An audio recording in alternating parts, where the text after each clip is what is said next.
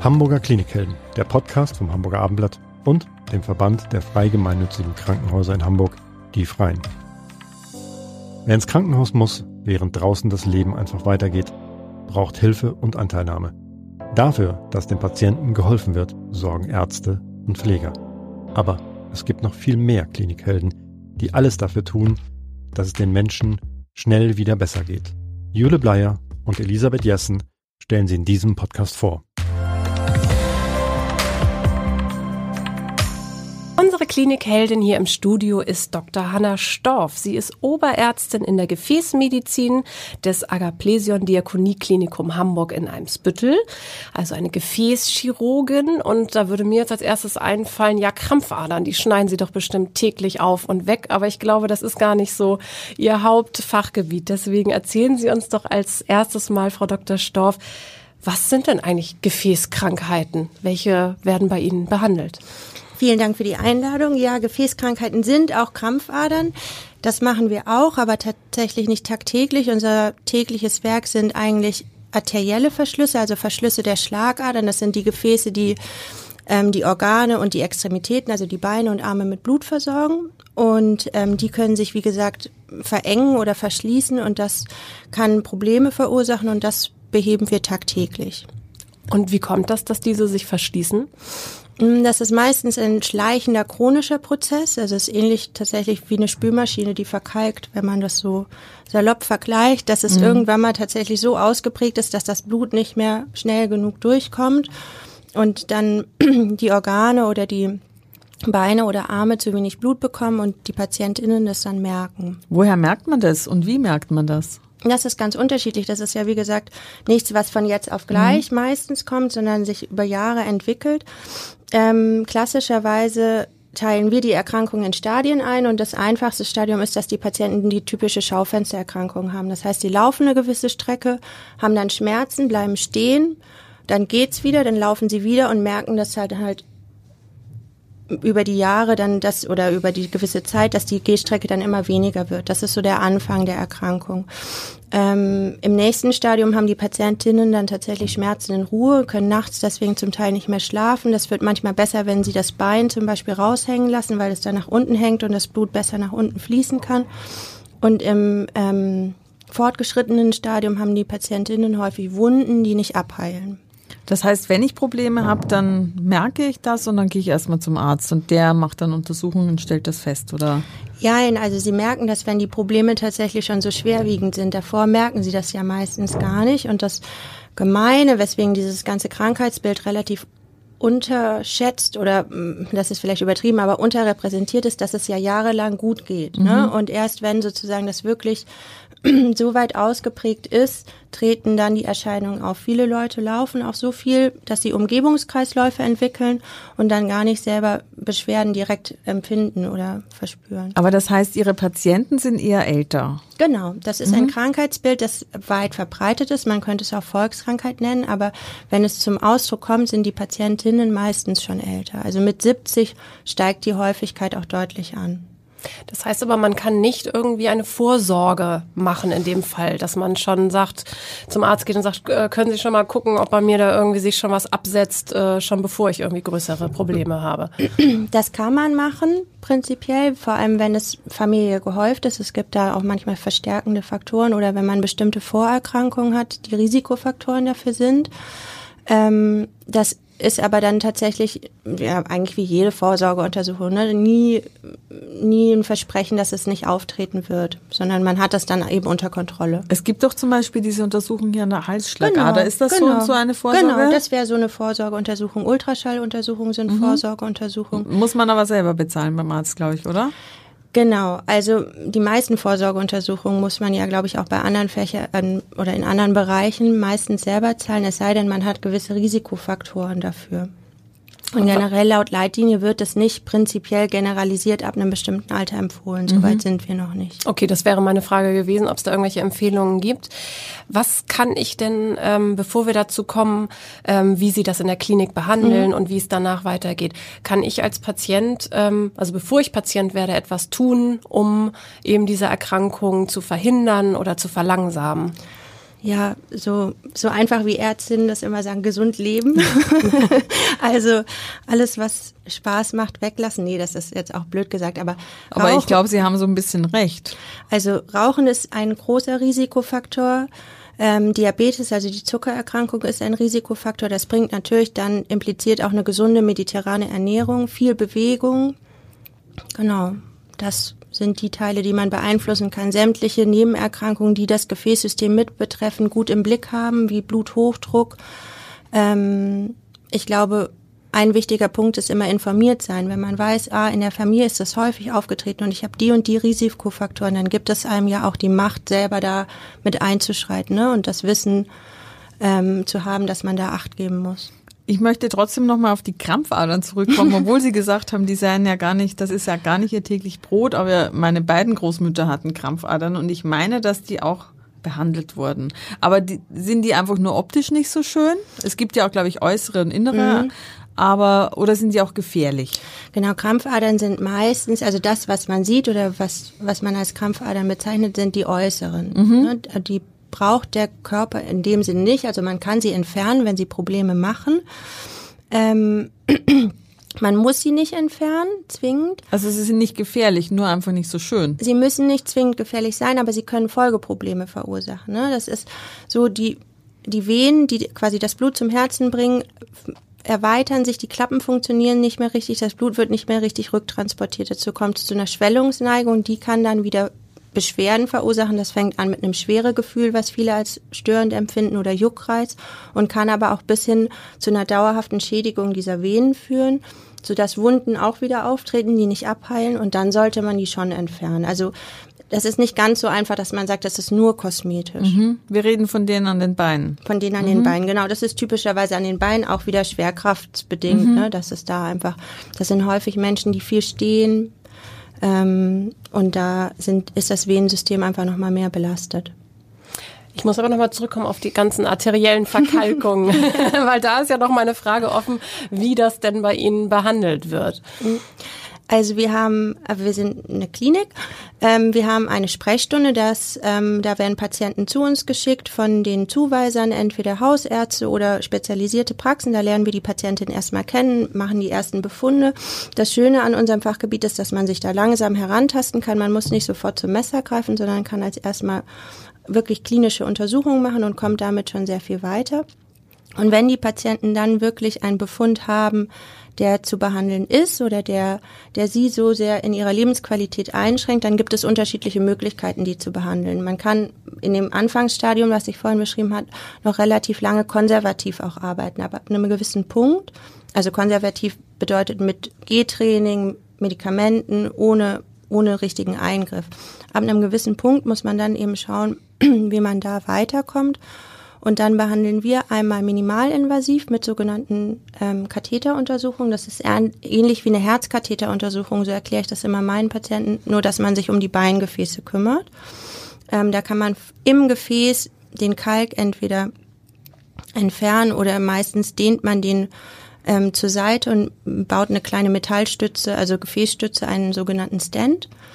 Ähm, das ist so das, das wenigst invasive und das geht dann bis zur Operation. Das ist so unser tägliches Brot. Wo hat man denn diese verkalkten Arterien? Hat man die nur in den Beinen? Also das ist das, das ist das Spannende und das Wichtige eigentlich an heute, was ich auf jeden Fall mitgeben will, ist, dass das die Gefäßerkrankungen, die betreffen ja sämtliche Gefäßsysteme, ne? nicht nur die Beine, sondern auch die Arme. Und wenn die Beine betroffen sind, dann kann man eigentlich mit relativ großer Wahrscheinlichkeit aus, davon ausgehen, dass irgendwann mal auch das Herz, also die Herzgefäße und auch die Halsgefäße, wie Sie sagten, ähm, Kalkablagerung haben. Das heißt, es fängt oben an? Nee, muss es gar nicht. Es fängt es nicht. irgendwo an. Mhm. Aber es spricht dafür, dass es dann auch irgendwann mal, vielleicht nicht jetzt sofort, aber irgendwo anders auftritt.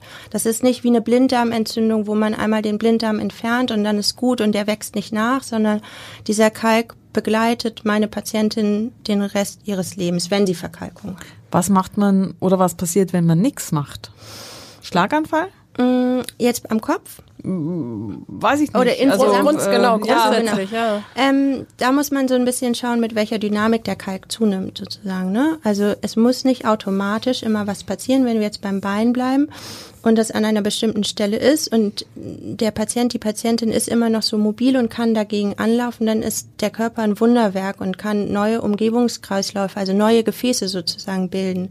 Das ist ähm, das natürliche Äquivalent zu unseren Bypassen. Also die bilden quasi neue Blutstraßen und dann müssen die davon gar nichts merken. Wenn das relativ akut passiert, dann haben sie nicht die Möglichkeit, diese Umgebungsstraßen zu bilden.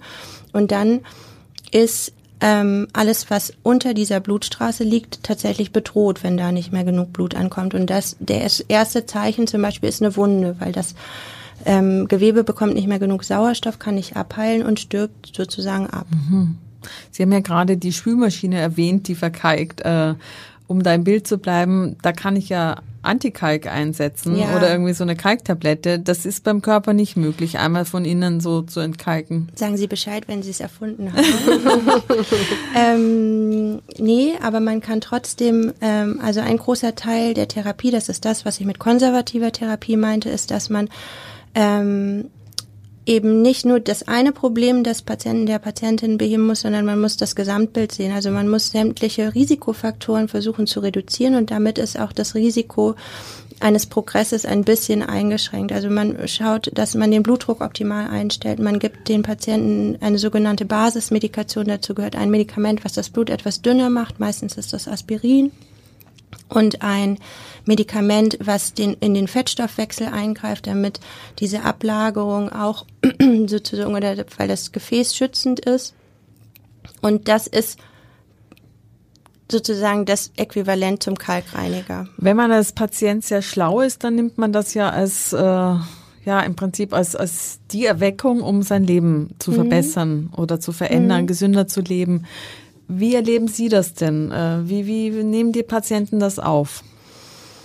Also ändern die dann wirklich ihr Leben, um einfach für die Zukunft dann diese Verkalkungen zu verhindern oder zu verringern? Oder machen die, sagen, die, jetzt kriege ich ja schöne Tabletten, dann mache ich weiter wie bisher?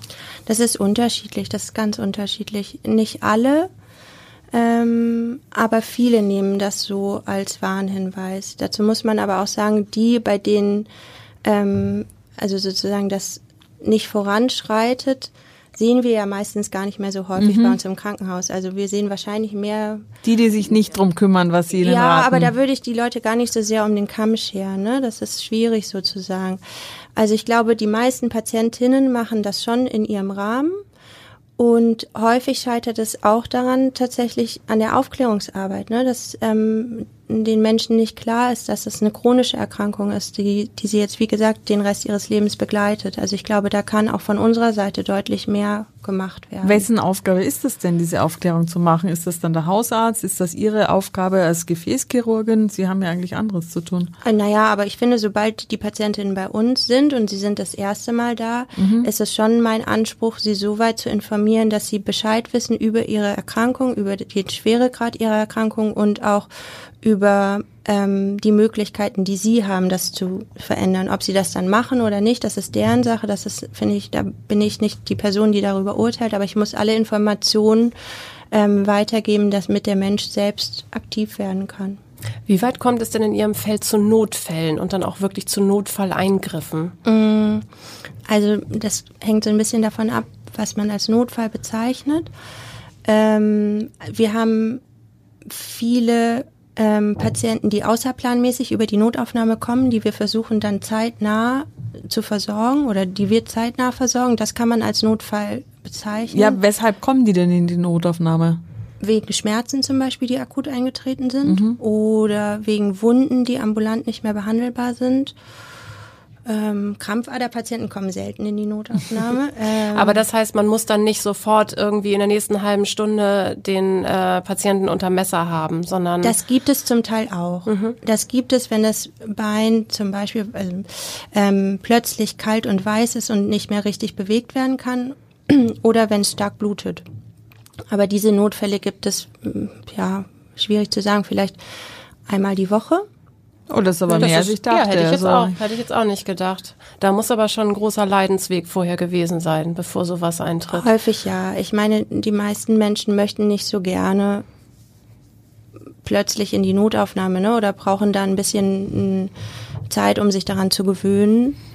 Ähm, genau. Aber es gibt Situationen, wo sich das nicht verhindert. Wie ist denn normalerweise Ihr erster Kontakt zum Patienten? Haben Sie da eine Sprechstunde, wo die hinkommen oder sehen Sie die erst auf dem Operationstisch? Nee, wir haben eine Sprechstunde. Ähm, das ist tatsächlich ganz schön. Wir haben jeden Tag Sprechstunde und auch eine spezialisierte Wundsprechstunde. Ähm, und dann sehen, haben wir dort Erstkontakt mit Patientinnen. Also wir sehen die schon immer vor der Operation auch nochmal. Wie groß ist denn Ihr Team, wenn Sie von wir sprechen? Ähm, wir sind momentan mein Chef, äh, zwei Oberärztinnen, wobei eine in Elternzeit ist, drei Fachärzte oder bald drei, momentan noch zwei und äh, sieben Assistentinnen. Ja, also gar nicht so ein kleines Team. Nö, wir Das sind Sie haben schon einen großen Schwerpunkt am Ja. Diakonieklinikum. Ja. Wie ist es eigentlich mit dem Thema äh, Thrombosen und Venen? Mhm. Wir waren ja jetzt immer bei den Arterien und den Verkalkungen. Inwieweit äh, spielt das eine Rolle bei Ihnen? Mm, Ähm, also Thrombosen behandeln wir auch. Wir behandeln die in unserer Abteilung meistens erst, wenn die so ausgeprägt sind, dass man das operativ behandeln muss. Ansonsten werden in unserem Haus die Thrombosen meistens internistisch behandelt, ähm, weil man bei vielen Arten von Thrombosen, also Venenthrombosen, das sind ja Gerinnsel, die die Venen verlegen und da kommt es eben auch darauf an, wie ausgeprägt welches Venensystem be betroffen ist. Man muss da nicht immer operieren, sondern kann in vielen Fällen auch tatsächlich erstmal das Blut verdünnen, Kompressionstherapie machen, also Bandagen von außen und ähm, greift erst bei sehr ausgeprägten Befunden dann tatsächlich auf operative Techniken zurück. Ich dachte immer, Thrombose ist gleich was ganz lebensbedrohliches.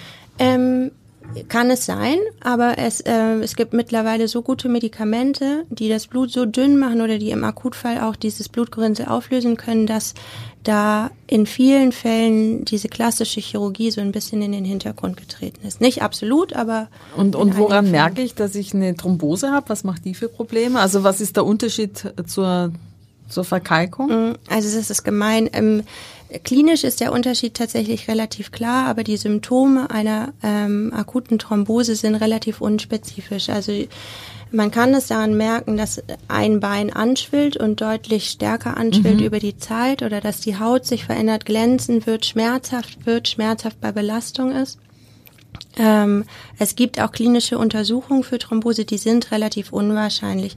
Was man tatsächlich macht, wenn jemand mit Verdacht auf Thrombose in die Notaufnahme kommt, ist, dass man einen, Risikoscore erhebt, um zu schauen, welche Risikofaktoren hat diese Person, eine Thrombose zu entwickeln. Und das ist zum Beispiel sowas wie Immobilität, also der klassische Langstreckenflug wäre das, oder ähm, eine hormonelle Veränderung, Schwangerschaft, ähm, Kontrazeption, solche Sachen oder Tumorerkrankungen. Das, da erhebt man die Punkte und je nachdem schaut, an, also geht man dann weiter mit der Diagnostik. Nicht jeder, der eine Beinschwellung hat, hat automatisch eine Thrombose. Also das ist ja immer so ein bisschen die Sorge, ne, dass man das automatisch entwickelt.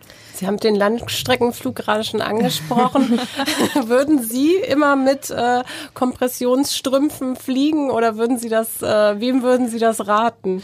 Also ich habe das tatsächlich noch nie gemacht. Ich habe mir mal einmal eine Thrombosespritze selber gegeben und habe festgestellt, wie schmerzhaft das ist. Ähm, Das wird vor allen Dingen sehr blau danach. Ja, das musste genau. ich feststellen. und hart. Und ich hatte eigentlich beschlossen, dass ich das nicht mehr mache. Also ich würde jedem raten, viel zu trinken, wenig Alkohol dabei und sich zu bewegen immer zwischendurch, aber automatisch Thrombosestrümpfe zu tragen, würde ich nicht empfehlen. Und warum nicht? Ich dachte, das macht man so auf Langstreckenflügen. Also ich glaube, man braucht nicht automatisch einen, einen Kompressionsstrumpf aus dem ähm, Verband. Also Nee, aber, äh, die gibt's ja auch im- im Kaufhaus Die gibt's zu ja auch so kaufen. genau. Und ob die da tatsächlich so viel, also ich bin da mehr der Meinung, dass die Mobilisation mehr hilft. Okay. Was wäre da irgendwie, wenn ich jetzt im Flugzeug, ähm, ich bin jetzt noch mal ganz praktisch, nicht, dass ich jetzt einen Langstreckenflug mhm. vor mir habe, aber ähm, man kann ja nicht äh, das, der, den halben Tag da auf und ablaufen. Vor allem, wenn man alle sitzt. genau. Gibt es da irgendwie so eine, äh, kann man auch eine Übung machen, die man vielleicht sich einfach nur hinstellen und dann auf die Zehenspitzen ja, oder genau, wie ist das? die Muskelpumpe aktivieren, ne? dass sie dieses Hin- und Herwippen auf den Zehenspitzen zum Beispiel. Mhm. Ähm, alle, die irgendwelche Risikofaktoren haben, wie Schwangerschaft, ähm, na gut, äh, Rauchen und Kontrazeption, denen kann man das sicherlich nahelegen. Also letztendlich kann man ja auch überlegen, bei allen, die keine arterielle Durchblutungsstörung haben, schadet es ja auch nicht, einen Kompressionsstrumpf auf einem Langstreckenflug anzuziehen, außer dass es vielleicht ein bisschen umständlich ist, das anzuziehen. Aber wenn ich eine arterielle Erkrankung habe, darf ich das nicht? Wenn es eine schwerwiegende arterielle Erkrankung hat, ist, sollte man das nicht tun, weil es ja nochmal Druck von außen bringt, ne? Und die mhm. verkalkten mhm. oder mhm. engen Gefäße nochmal von außen eindrückt. Also wir, wir greifen schon manchmal auch auf Kompressionstherapie bei arteriellen Patientinnen zurück, aber das muss ganz klar geprüft werden. Und das wird kontrolliert. Genau, das genau. Geben Sie nicht in die Hände des Patienten. Frau Dr. Storff, Sie haben sich ein spezielles Feld ausgesucht. Wie sind Sie in der Gefäßchirurgie gelandet? ja, ähm, das ist jetzt mein Zeitpunkt, Werbung für die Gefäßchirurgie zu machen. Bitte, ich, deswegen sind ja, wir hier. Ja, ich, ich bin der festen Überzeugung, es ist ein tolles Fach und wir haben Nachwuchsprobleme. Und jeder, der chirurgisch begeistert ist, sollte das machen. Ähm, aber man muss ganz klar sagen, zumindest war das bei mir so, dieses Fach habe ich im Studium kaum wahrgenommen, außer dass es ewig lange OPs sind, die nervig sind und die Patienten schwierig sind, weil die so viele Erkrankungen haben. Ähm, ich bin da tatsächlich zufällig ähm, dazugekommen. Ich habe erstmal in einer allgemeinen Chirurgie angefangen, die mit Bauchchirurgie, Unfallchirurgie und Gefäßchirurgie zusammen ähm, vereint hat. Und dann hat sich das Team so ein bisschen aufgetrennt und ich bin mit meinem damaligen Chef dann an das Agaplesion Krankenhaus gegangen, weil ich ähm, der festen Überzeugung war, dass ich in der Gefäßchirurgie so viele Krankheitsbilder kennenlerne und so viele ähm, fächerübergreifenden Dinge lernen kann, dass das auf jeden Fall nicht schadet. Und dann bin ich dort geblieben und habe es eigentlich die meiste Zeit auch nicht bereut, muss ich sagen. Sie haben gerade gesagt, äh, dass es in der Regel ältere Patienten sind. Was sind denn so die Jüngeren, die bei Ihnen landen? Also ab, ab, ab welchem Alter? Vorhin mhm. haben Sie mhm. gesagt, so 70 plus, aber mhm. gibt es auch ähm, sozusagen Patienten, die noch deutlich jünger sind? Ja, es gibt ja auch sozusagen akute Gefäßverschlüsse oder traumatische Gefäßerkrankungen. Ähm, jüngere Patienten, das gibt es von bis. Also äh, viele ähm, Gefäßerkrankungen sind ja auch mit Zuckererkrankungen mhm. eingesellschaftet mhm. und da gibt es ja durchaus auch junge Patienten. Ne? Mhm. Ne? Also jüngere Patienten gehen für uns eigentlich ab 40 los. Aber das heißt, die Älteren, die haben dann einfach ihr Leben nicht ganz so gesund gestaltet. Oder gibt es da auch Faktoren, die sie nicht selber beeinflusst haben? Naja, also ich glaube, so hart kann man das gar nicht sagen. Manchmal gestaltet das Leben bei einem selber auch. Ähm, und ähm, ja, also Hauptrisikofaktor ist das Rauchen. Das ist sicherlich etwas, was man selber gestalten kann. Die Ernährung sicherlich auch.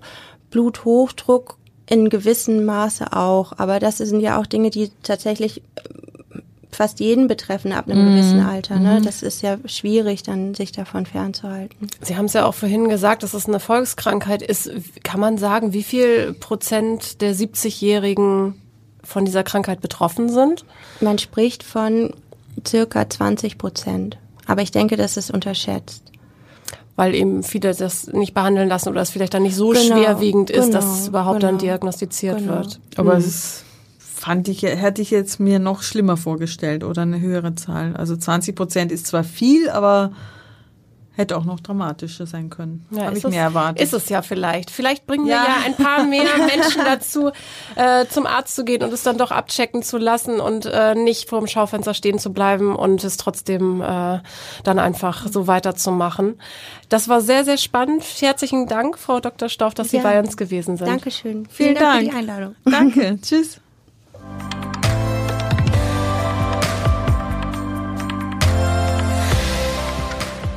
Weitere Podcasts vom Hamburger Abendblatt finden Sie auf abendblatt.de slash podcast.